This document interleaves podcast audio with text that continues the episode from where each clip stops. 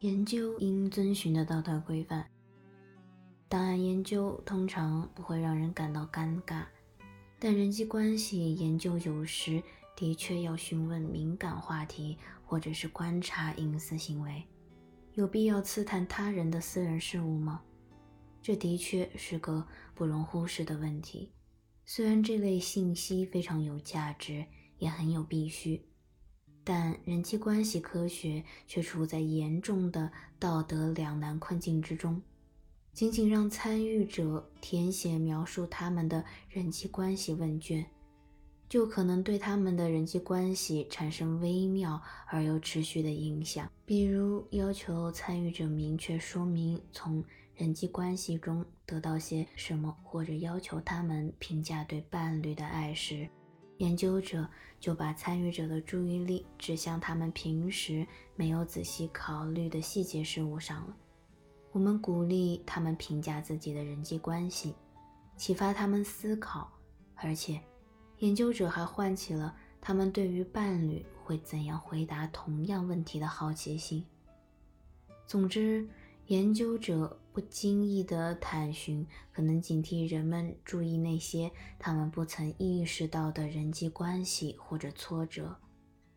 模拟和其他观察研究也可能存在更严重的问题。让我们来看看戈特曼的研究方法。他要求夫妇重温引起上一次争吵的分歧。他并不是鼓励人们去争吵。但有些夫妇的确发生了争执，结果发现那些尖酸刻薄、大吵大闹的夫妇，比那些优雅而幽默的讨论分歧的夫妇更容易离婚。戈特曼的研究表明，特定的行为风格能预测将来的婚姻问题。这项工作非常重要，但它有破坏作用吗？我们真的应该要求那些夫妇重温可能损害他们将来婚姻满意度的争吵场面吗？问题的答案并不简单。人际关系学家通常会非常注意保护参与者的权益。在研究开始之前，研究者会向参与者介绍有关研究的具体信息。以让参与者根据充分的信息来决定是否参加调研。他们参与研究完全是出于自愿，并且能随时退出。在数据收集完毕后，研究者会立即向他们提供反馈，解释所有的实验操作过程，介绍研究目的。研究完成后，参与者能看到研究结果的最终报告。不仅如此，如果研究的是一些难处理的问题，而参与者想解决这些问题，研究者还会提供婚姻咨询的信息，甚至还免费提供某些心理服务。正如你所看到的，人际关系学是建立在对参与者的幸福深切关注的基础之上。在研究中，参与者会得到应有的尊重。他们的付出会得到由衷的感谢，甚至还会因占用了他们的时间而得到报酬。他们也会在研究过程中体验到乐趣并从中获益。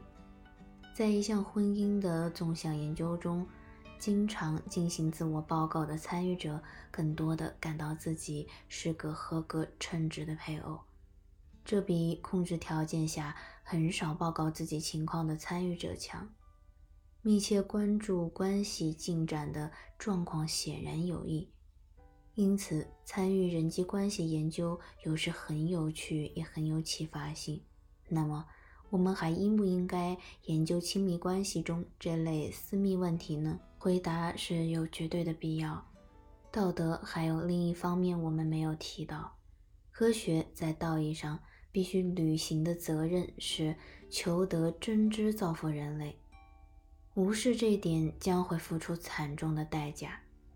例如，美国卫生部当前正拨出很多金钱资助一项健康婚姻新方案。这项工程计划教会非籍美国人维持婚姻的技巧。美国黑人是这项婚姻幸福计划的受益者，因为黑人与白人相比更不可能结婚，也更可能离婚。这项新方案背后的假设是，如果非裔美国人能珍视婚姻，那么他们的婚姻就会更加稳定。所以，纳税人的钱就花在了教育黑人尊重和欣赏婚姻生活的课程上。这里的问题，正如人际关系学家所看到的，是非裔美国人和其他族群一样看重婚姻，他们甚至比白人还渴望结婚。但面对窘迫的经济前景，又结不了婚。具体来说，黑人妇女不想和没有稳定工作的男人结婚，即使黑人结了婚，却经常遇到经济困难，因而婚姻一般也不稳定。任何夫妻只要为金钱而痛苦挣扎，其婚姻满意度就会下降。因而，非裔美国人的婚姻容易破裂，似乎更多的与社会经济地位而非个体的态度有关。所以，在此例中，我们可以看出，政府或相关部门希望价值观的教育能起到作用，就太愚昧了。试图改善人际关系的政府工程，如果把钱用在训练黑人的工作技能，或者提高最低工资，比如教育他们尊重婚姻会更加有效。显而易见，如果我们要提升人们的幸福，不仅需要善良的意图，而且更需要丰富的知识。在诸如《爱情风味》和《爱情摇滚》等电视节目大肆流行、传递怪异爱情的文化中，不去理解人际关系的运作过程，才是真正的不道德。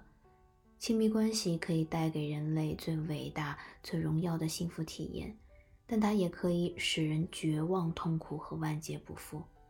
关系学家相信，努力探索增加人们快乐和减少痛苦的方法，是人际关系研究最根本的道德。